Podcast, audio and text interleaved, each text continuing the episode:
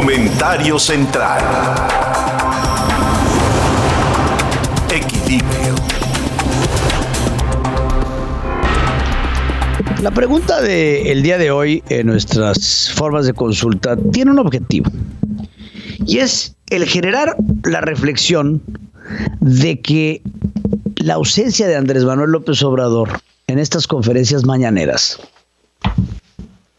pues no representa mucho problema.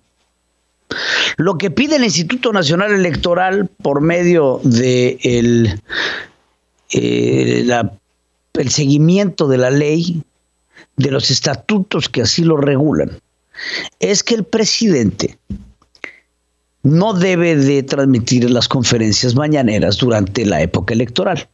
Suficiente tenemos con el uso abusivo de la presidencia de la República, de la presidencia del partido del presidente, el exceso de atribuciones que se toma el buchón, el bulldog de Mario Delgado, para promover el uso y la utilización de la vacuna y los recursos federales en apoyos para tratar de promover a su partido político en las próximas elecciones.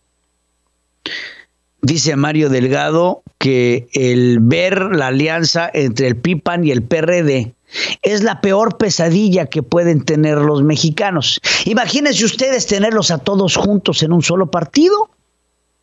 Ahí está Morena. ¿Qué es Morena? Morena es el reducto por el cual todos los en esta operación cucaracha que salen del partido Revolucionario Institucional, el Partido Acción Nacional y el Partido del Sol Azteca y demás partiditos que también se diezmaron, se van hacia Morena para generar lo que sí se ha convertido en la peor pesadilla de los mexicanos. El Instituto Nacional Electoral ha sido fuertemente atacado por el presidente que hoy tiene COVID producto de una irresponsabilidad en su actuar. Producto de no seguir las leyes, producto de no seguir los protocolos, producto de no seguir las recomendaciones. Porque Andrés está acostumbrado a hacer lo que se le pega la gana un hombre que ha vivido eh, y ha navegado a través de la política nacional durante muchos años sin hacer absolutamente nada al respecto.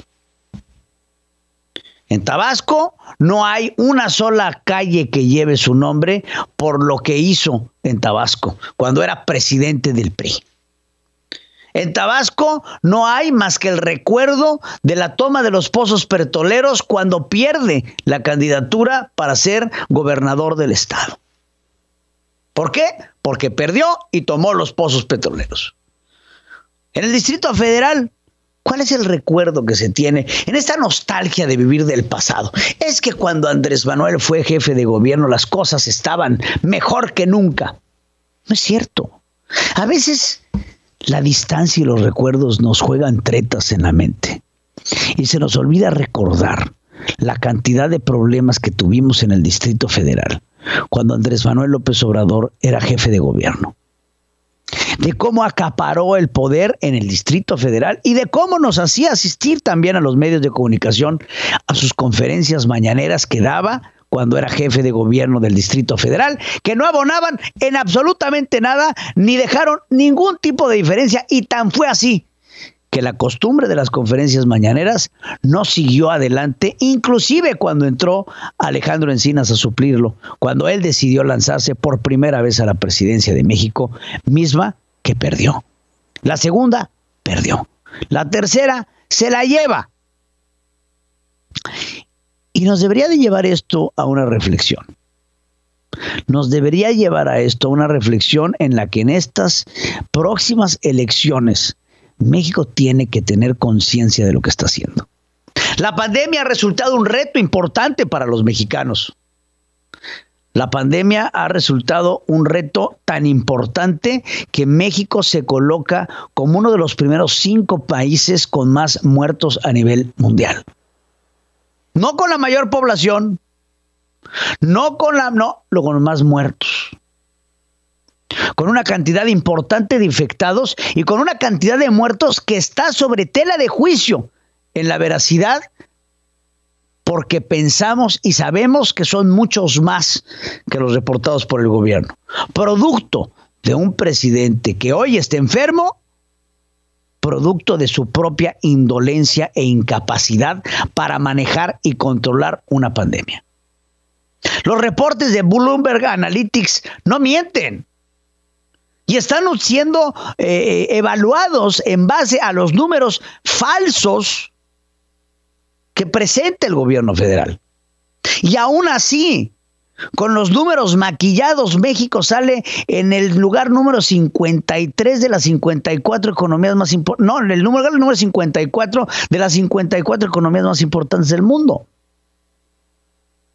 La solución, pues era tomar una acción en su debido tiempo. Hace unos días el presidente anuncia la compra de 24 millones de vacunas. Asumo que es compra porque no veo a los rusos regalándola. 24 millones de vacunas para los mexicanos de la Sputnik 5. Una vacuna no autorizada, no bien vista por la comunidad médica internacional y ni siquiera utilizada por el propio presidente de la Federación Rusa. Paralelamente, el día de hoy, el presidente, el día de ayer, el presidente Joseph Biden anuncia la compra de 200 millones de vacunas a Pfizer y AstraZeneca, con la esperanza de que pronto salga otra vacuna más de los norteamericanos, la de Johnson Johnson. La apuesta mexicana está hacia el socialismo y lo venimos acusando de forma reiterada. ¿Por qué votó usted? ¿Por la continuidad de la democracia mexicana o por la transición de la democracia hacia un populismo socialismo al que hemos ido transicionando y al que nos han negado reiteradamente que estamos yendo hacia allá? Pero los hechos están sobre la mesa la alianza con los chinos, la alianza con los rusos, el desprecio a los norteamericanos y todo lo que tenga una política neoliberal multilateral y de multicooperación geoestratégica, tenemos que hacerle a un lado. Porque hoy nuestros grandes aliados están en las izquierdas.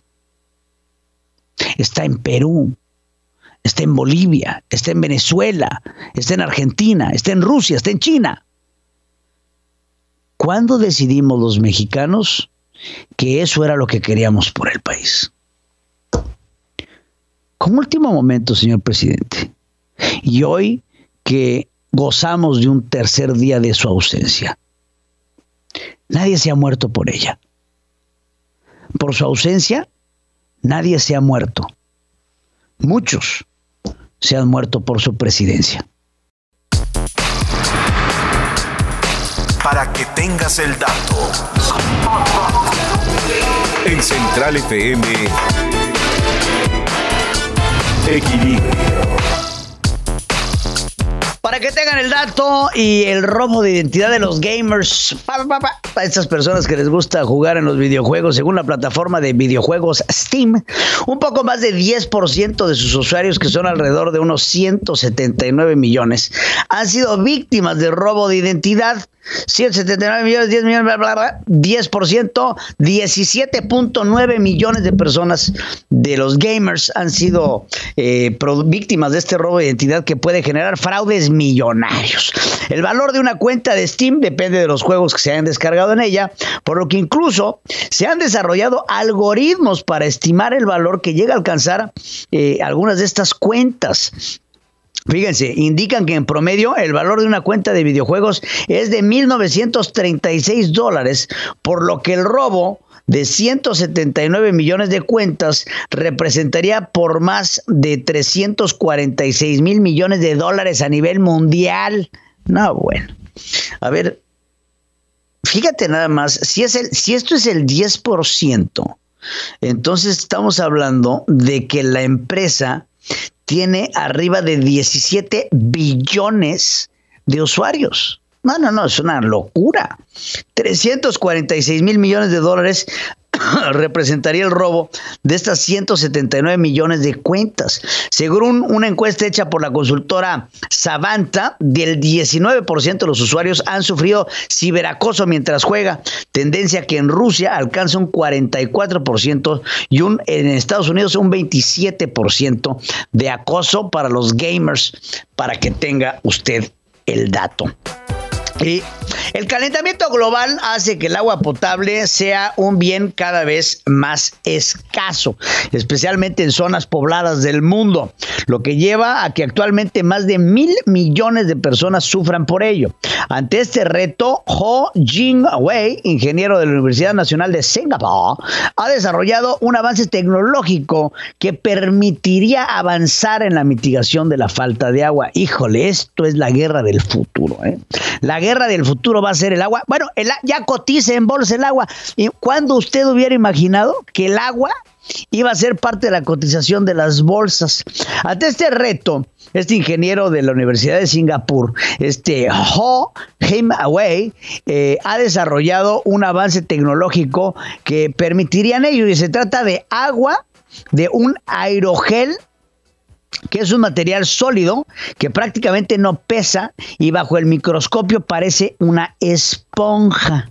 Entonces, eh, absorbe el agua del aire con capacidad de absorber 17 litros por cada kilo de este material. Fíjate qué padre. O sea, tú pones tu marinola y absorbe el agua del aire. En el aire hay agua. Eh, en el aire hay agua. En el aire que tiene usted alrededor existen partículas de agua. Entonces, eh, recoge la sustancia de forma autónoma de estas moléculas de agua en el aire y las condensa y finalmente las libera a algo que incrementa su potencial cuando hay luz solar. Entonces, imagínense, tengo sed, saco mi cuadrito este y toma las partículas de aire y estas partículas de aire que después condensadas significaría que llegan pues como agua de lluvia, de cierto modo con un grado de purificación. Eh, qué interesante, ¿eh?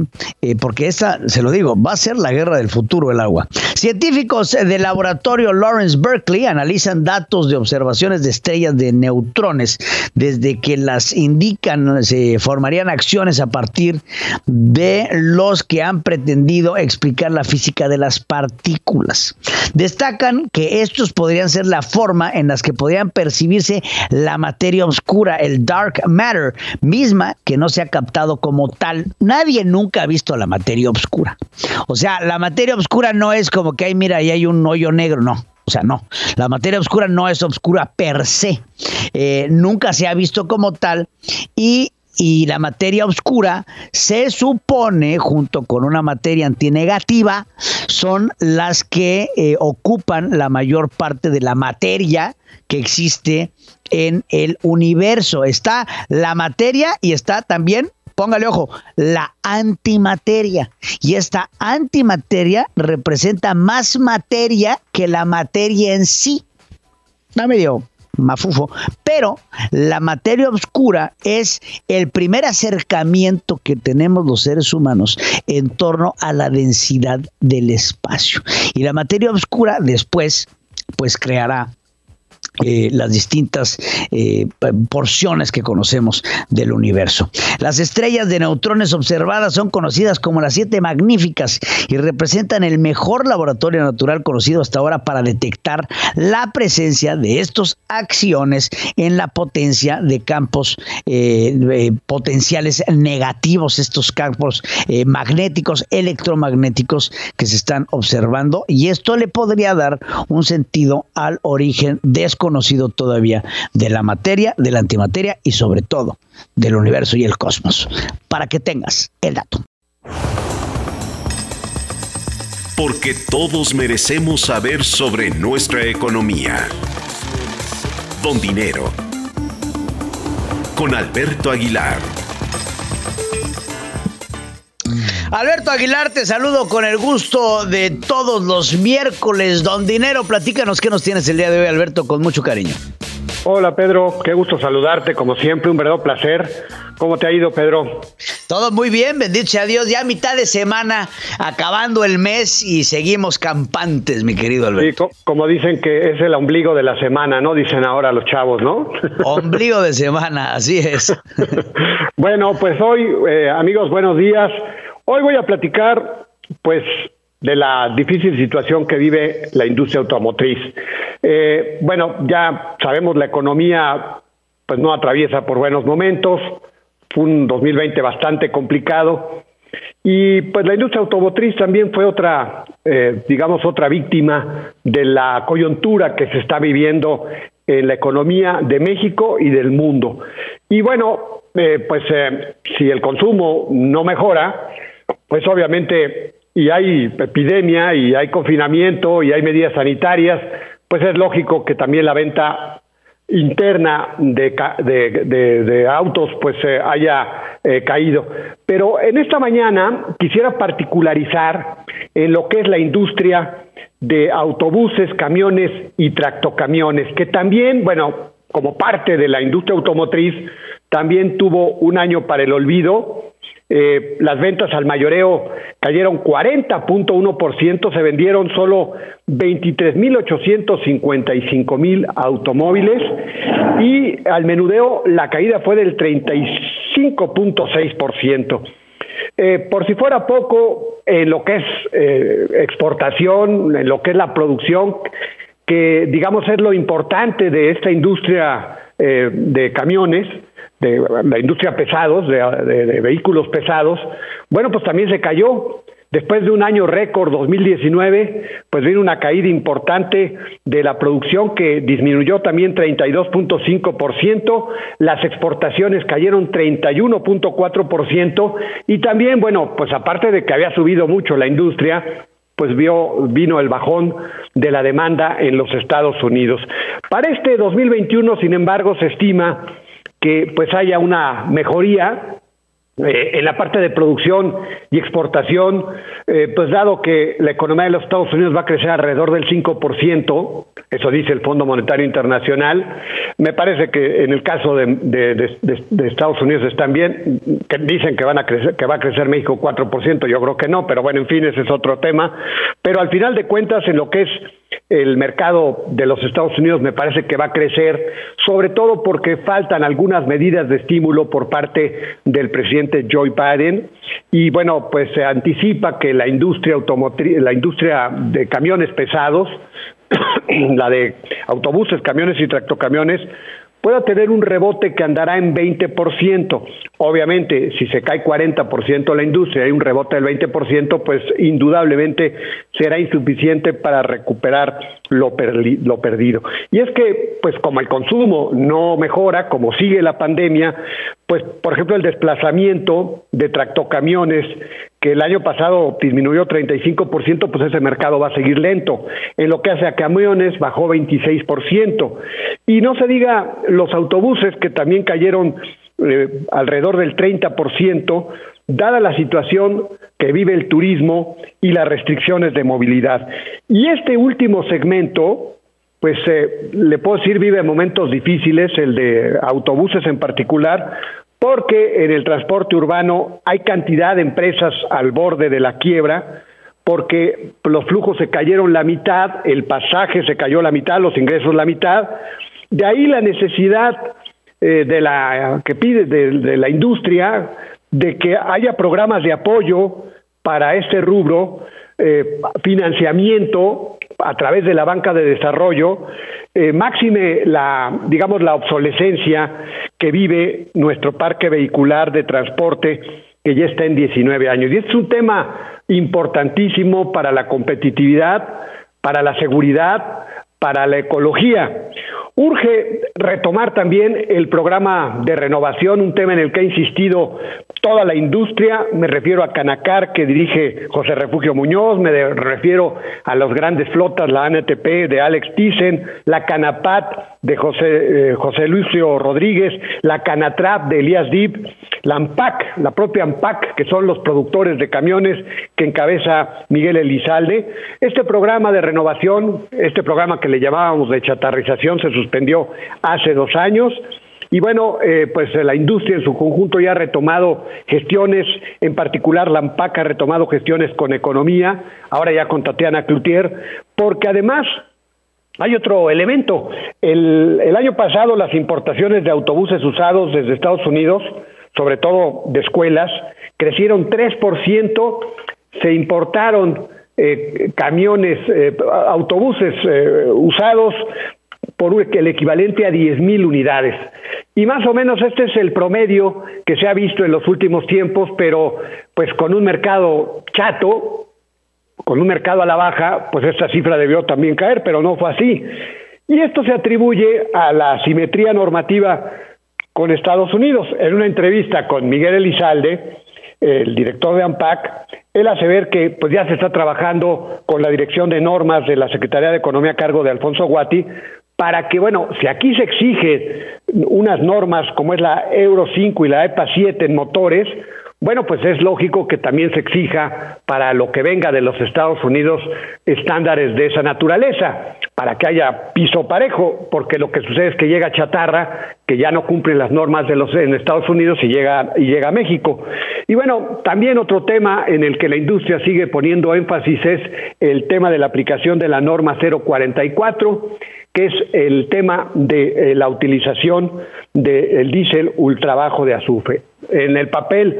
Suena muy bien el poder utilizar lo que se conoce como el diésel, la uva, eh, que es, eh, digamos, el, el diésel ultrabajo de azufre, pero bueno, si Pemex no tiene la capacidad para producir, para producirlo, con excepción de algunas ciudades, el caso de la Ciudad de México, pues es obvio que este expediente pues tiene que revisarse. Ya se pospuso para que entrara en, diciembre del 2021 y entrar en diciembre del año pasado, con la pandemia se pospuso a diciembre del 2021, pero lo que quieren es que se posponga hasta que haya la capacidad suficiente de Pemex para producir este combustible. En fin, como pueden darse cuenta, pues hay mucho por hacer para esta industria, una industria que no tendrá eh, sus mejores números este año. Y bueno, eh, otro tema importante que está en el tintero, importantísimo para el sector privado, para las inversiones globales, eh, muchas multinacionales han dicho que no van a invertir en México si se cambia este tema. Me refiero al tema del outsourcing, pero lamentablemente, más allá del esfuerzo de cabildeo de la iniciativa privada, del esfuerzo que se ha puesto en dar sus argumentos el sector privado, algunos expertos con los que he platicado apuestan a que esta iniciativa del outsourcing, esta iniciativa que elaboró la Secretaría del Trabajo con cabeza Luisa María Alcalde, se va a aprobar sin grandes cambios en fast track para febrero. Ya sabe usted cómo se las gastan los legisladores de Morena, ya lo hemos visto con otras iniciativas, y luego vendría en marzo la iniciativa para el Senado, en donde, bueno, la comisión laboral la encabeza Napoleón Gómez Urrutia, y ustedes se imaginarán, pues que él es uno de los más interesados en que esto del outsourcing desaparezca, él ha empujado esta bandera, así que, pues el tema se ve complicado, en ese sentido me parece que peligra una figura importantísima para el sector privado como es la subcontratación, la subcontratación legal, por supuesto, lo que tendríamos que estar viendo es que se corrija la ilegal que creció por la eh, ineficiencia gubernamental. Y por supuesto también peligra la figura del insourcing, eh, el apoyo para las empresas quedaría supeditado, acotado a los servicios especializados, o sea, los servicios que se dan eh, para las grandes empresas en distintas materias, pero ahí hay un terreno en donde prevalece confusión porque se dicen servicios especializados. ¿A qué se, a qué se, a qué se debe esa figura? ¿Cómo, cómo, cómo conceptualizarla? Bueno, pues ahí está el tema hay poca claridad, así que en lo que hace al, al, outsourcing, lamentablemente después de tantas pláticas, prevalece un eh, enorme, digamos, incertidumbre. Y ya finalmente, eh, pues Pedro, eh, platicar del tema de Aeroméxico, las negociaciones con Aeroméxico, con pilotos y sobrecargos, pues ya prácticamente terminaron con ASA, con los sobrecargos que comanda Ricardo del Valle hay una mayor certeza en cuanto a su avance. Con ASPA, a cargo de Rafael Díaz eh, Covarrubias, el tema de la temporalidad que piden los pilotos a cuatro años en todas sus concesiones económicas no es bien visto por Apolo este exige el estatus de indefinido, o sea, lo que ya me diste, así se queda, y los pilotos dicen, no, chato, perdón, pero tenemos, eh, estamos con ustedes, pero nos tienen que dar un plazo solamente de cuatro años. ASPA ya está en asamblea desde hace un par de días, y hoy es el día este 27 eh, de enero es el plazo que se fijó por parte de Apolo y bueno, me parece que hoy será el día importante para conocer el derrotero de las propuestas que se han hecho por parte de ASPA y los sobrecargos ASA a Aeroméxico y habrá que ver la respuesta de esta firma de inversión Apolo que ya inyectó 400 millones de dólares a Aeroméxico y está por hacer lo propio con otros 600 millones de dólares, aunque estas son las condiciones, los condicionamientos que impuesto. Pues Pedro, amigos, el comentario, el comentario eh, aquí en la capital de la República en esta mañana, mañana de miércoles. Te agradezco mucho, Alberto. Y parece ser que el tema del outsourcing, pues, sigue en el tintero. O sea, no hemos logrado tener un acuerdo con el gobierno federal, lo que, como bien lo dices, eh, pone en riesgo muchas de las inversiones del exterior hacia México, que no le van a entrar, lo decía Larry Rubin el día de ayer, en la ponencia que daba, eh, sobre esta, esto que pone sobre, sobre la línea, eh, que muchas empresas van a decir, sin el outsourcing, olvídate de mis inversiones y encontraremos algún otro lugar en donde sí se haga, ¿no?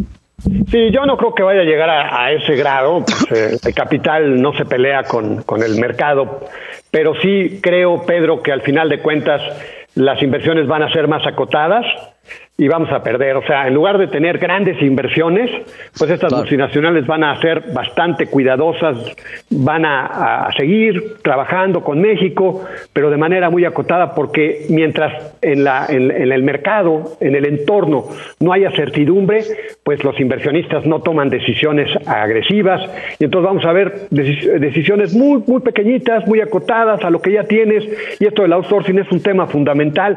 Ojalá se recapacite, pero bueno, Vamos a ver, por lo pronto te digo, platiqué con personas que están ahí en el frente de batalla, los vi demasiado escépticos, ojalá que en los próximos días haya un cambio en su percepción para que haya eh, buenas noticias en este delicado tema, el tema del outsourcing, Pedro. Pues aquí habrá dos secretarías que tengan que meter a meter su cuchara de forma impresionante, que sería Tatiana Cloutier por parte de la Secretaría de Economía y no descartemos a Luisa María Alcalde en la Secretaría del Trabajo, que también eh, siento que están jalando para dos lados totalmente separados, porque ayer veía las declaraciones de Tatiana en donde buscaba de una forma conciliatoria hablar con los empresarios diciendo que López Obrador se había reunido con el grupo Los Días en Nuevo León, en donde se había llegado a un entendimiento favorable a favor del outsourcing, eh, pero por otro lado, Luisa María Alcalde, que sigue a favor de este sindicalismo nuevo, sindicalismo mexicano, que, que bueno, están jalando para posiciones totalmente distintas. Es que te acuerdas, Tatiana, me parece que está en una tesitura muy cercana al sector privado, pero ya sabemos que en el gobierno de la 4T pues no necesariamente hay una percepción muy cercana al sector al sector privado. Y el problema es que pues ya, ya lo vimos con Alfonso Romo, podríamos ver que se replica esta dualidad que mencionas, Pedro, en donde pues hay un secretario de Economía o un asesor de la presidencia, como era eh, el señor Romo, eh, que estaba ayudando a tratar de conciliar intereses con el sector privado y por el otro lado, pues los legisladores, eh, algunos sectores del sector privado, del sector gubernamental, del sector público, que pues tienen posiciones muy radicales. Y bueno, pues vamos a ver, me parece que en la Secretaría del Trabajo están necios en que su iniciativa debe de entrar como tal cual, y allí está el gran problema, y yo creo que pues eh, con los diputados, con una mayoría de Morena, pues va a estar complicado. De acuerdo contigo, mi querido Alberto. Te mando un abrazo, Alberto. Mitad de semana. Igualmente, Pedro. Así es, Pedro. Vamos a seguirle echando ganas. un abrazote, Pedro, y gran día para todos. Igualmente para ti, Alberto Aguilar. Don Dinero. Tu espacio central. Listos para escucharte y darle difusión a tus proyectos. En Central FM. Equilibrio. Gracias por continuar con nosotros aquí en Yo ya me puse el suéter. Estamos como a, 13 grados. Y la Brani dice que quiere ponerse traje de baño. Pero en fin, oigan, este, eh, los invito a que nos sintonice por favor a través de www.centralfmonline.com. Recuerden que puede bajar la aplicación en Push to Play, en la Google Play, en el App Store y ahí nos puede llevar para donde usted quiera. Y ahorita, en este espacio central, eh, quiero dar la bienvenida a Eric Cortés Camacho, él es director de la Fundación Deseos Compartidos. ¿Y cuál es el tema, mi querido Eric? Te saludo con mucho gusto en esta fundación que busca ayudar a menores de edad con enfermedades crónicas o terminales. Eric, te saludo. Hola, hola, muy buenos días, muchísimas gracias. Buenos días. Pues Eric, eh, platícanos cómo funciona, qué significa, qué representa esta fundación Deseos Compartidos, qué es lo que hacen, qué es lo que buscan, cómo lo llevan a cabo. Claro que sí, muchísimas gracias por, por, la oportunidad. Y bueno, Deseos Compartidos es una fundación mexicana sin fines de lucro en donde buscamos ayudar a niños menores de edad que tengan alguna enfermedad, ya sea terminal o crónica degenerativa, con escasos recursos. El objetivo principal de la fundación es ayudarlos a conseguir algún deseo que ellos tengan.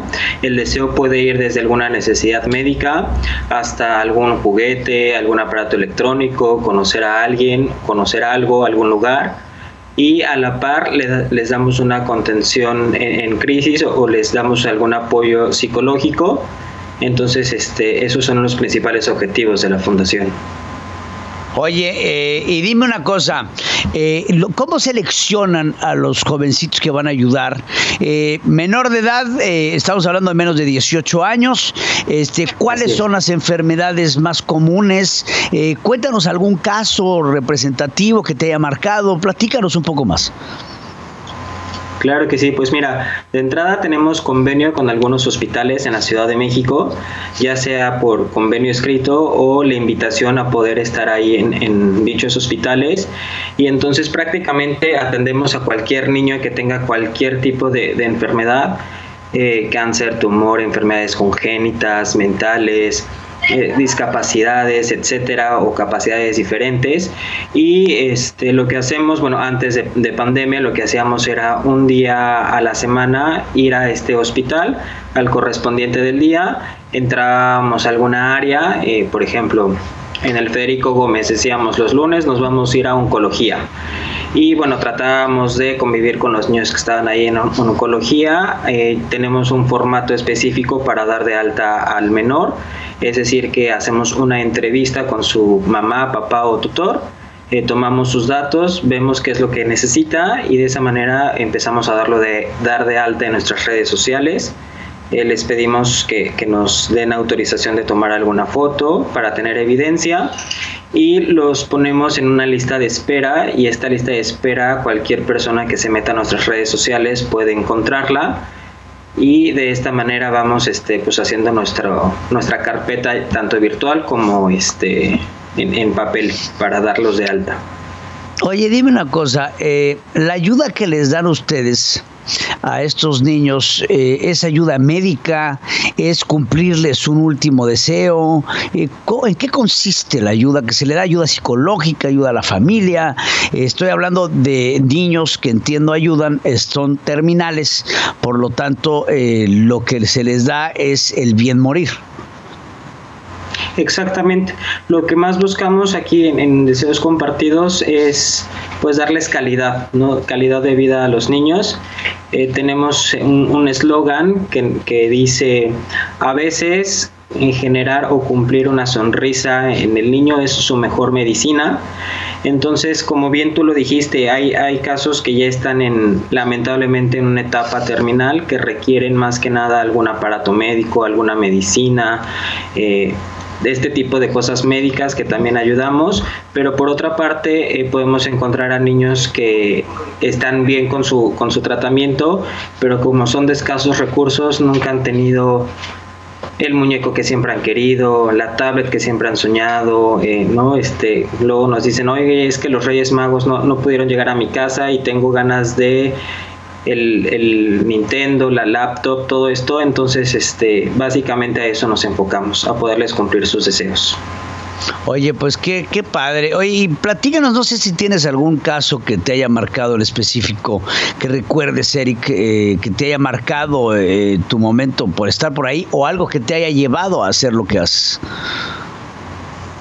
Pues mira, son, son dos cosas rápidamente. Una es, eh, como yo soy psicólogo, tenía que hacer el servicio social y esta fundación apenas estaba arrancando, tenía este, ahora sí que en práctica muy poquito, necesitaban muchas manos. Me, me uní, eh, me llamó mucho la atención la, el objetivo que tenía Deseos Compartidos desde ese entonces y este... El, el primer caso que yo evidencié presencialmente fue un chiquito, este, en ese entonces de 12 años. El, chiquito lamentablemente tenía, tenía leucemia y tenía una enfermedad congénita. Eh, su papá eh, estaba en cárcel, la mamá había fallecido, la abuelita se tuvo que hacer cargo de él, no tenían recursos para absolutamente nada. En cuanto él llega con la abuelita es cuando empiezan a detectar que el niño necesita ir al hospital porque empieza a presentar ciertos síntomas les dan el diagnóstico y bueno, este, la, la, abuelita no sabía leer, no sabía escribir, no sabía comunicarse. Nosotros empezamos a trabajar con el niño un poco y nos dijo que su sueño era poder estudiar en ese entonces la secundaria, que había visto este, algunas escuelas que, que las podía tomar desde, desde casa porque no tenía dinero para irse en, transporte ni mucho menos. Y bueno, ese fue el primer deseo que yo presencié, el poderle entregar a este chiquito su, su laptop para que pudiera comenzar sus estudios desde, desde casa. El niño, bueno, desde que yo vi la reacción del niño, la motivación, fue algo que, que me enganchó muchísimo y que decidí participar de lleno en, en la fundación. Y otro caso rapidísimo es un niño que ya eh, lo habían desahuciado, que ya no había nada que hacer y tenía el sueño de poder nadar con delfines. Hicimos todo lo posible para podérselo cumplir. Eh, los médicos ya habían dicho que no, que no podía tener más de dos meses de vida y hicimos todo, todo lo que estuvo en nuestras manos para mandarlo a Mayacobá, a una playa en, en Ciudad del Carmen, para que pudiera nadar con delfines. Lo logramos eh, el niño llegó en silla de ruedas al momento de ver a los, a los delfines en el parque acuático, pudo levantarse, pudo caminar para, para ver a los delfines y mágicamente es lo que nos dicen los doctores, tuvo una recuperación o un avance en sentido de que no empezó a tener dolores, eh, eh, emocionalmente estaba un poco más tranquilo y esos dos meses se convirtieron en más de dos años y medio de vida. Pues qué padre, porque definitivamente el ánimo de estos pequeñines eh, pues los ayuda mucho a tener, como bien lo dice, una buena calidad y esa buena calidad eh, puede acabar en una mayor longevidad. Entonces, pues definitivamente la ayuda es noble, la ayuda es buena. Eh, ¿Y cómo se puede contactar la gente? ¿Dónde puede contactar la gente? ¿Cómo se puede ayudar? Claro que sí, pues mira, tenemos nuestro sitio web oficial que es www.deseos-medio Ahí este, está eh, desglosado los niños que están en nuestra lista de espera, eh, los que ya han sido beneficiados con nuestra ayuda, nuestro contacto, este, dónde estamos, toda la información. Luego tenemos nuestro canal de YouTube, tenemos página en Facebook, en Instagram, que estamos igual como deseos compartidos. Eh, en Facebook, por ejemplo, nos pueden mandar mensajito, igual en, en Instagram, este, sin problema alguno en nuestras redes sociales, nos pueden mandar correos también a la dirección e cortés arroba igual deseos medio compartidos.org. Entonces sin problema cualquiera se puede unir como donador, como voluntario, como este, ahora sí que, que lo que la gente guste. Pues muy bien, pues te agradezco muchísimo, Eric Cortés, eh, por esta entrevista, Eric, y ojalá y todo sea para bien. Y salúdame, por favor, a todos estos niñitos que merecen tanto cariño en estos momentos de su vida. Muchas gracias, Eric Cortés Camacho, director de esta fundación Deseos Compartidos. Muchas gracias, Eric. No, al contrario, muchísimas gracias a todos por, por el espacio y por la escucha. Estamos para servirte.